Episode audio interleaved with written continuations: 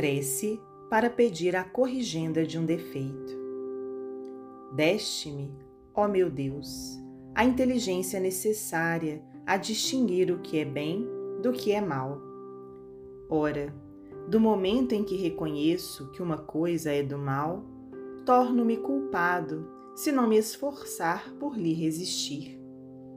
Preserva-me do orgulho que me poderia impedir de perceber os meus defeitos e dos maus espíritos que me possam incitar a perseverar neles. Entre as minhas imperfeições, reconheço que sou particularmente propenso a. E, se não resisto a esse pendor, é porque contraí o hábito de a ele ceder. Não me criaste culpado, pois que és justo mas com igual aptidão para o bem e para o mal. Se tomei o mau caminho, foi por efeito do meu livre-arbítrio. Todavia, pela mesma razão que tive a liberdade de fazer o mal, tenho a de fazer o bem e, consequentemente, a de mudar de caminho. Meus atuais defeitos são restos das imperfeições que conservei das minhas precedentes existências.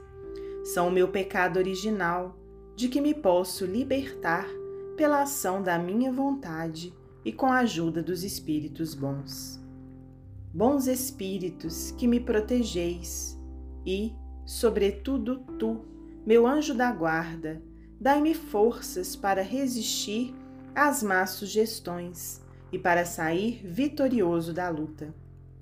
Os defeitos são barreiras que nos separam de Deus, e cada um que eu suprima será um passo dado na senda do progresso que dele me há de aproximar.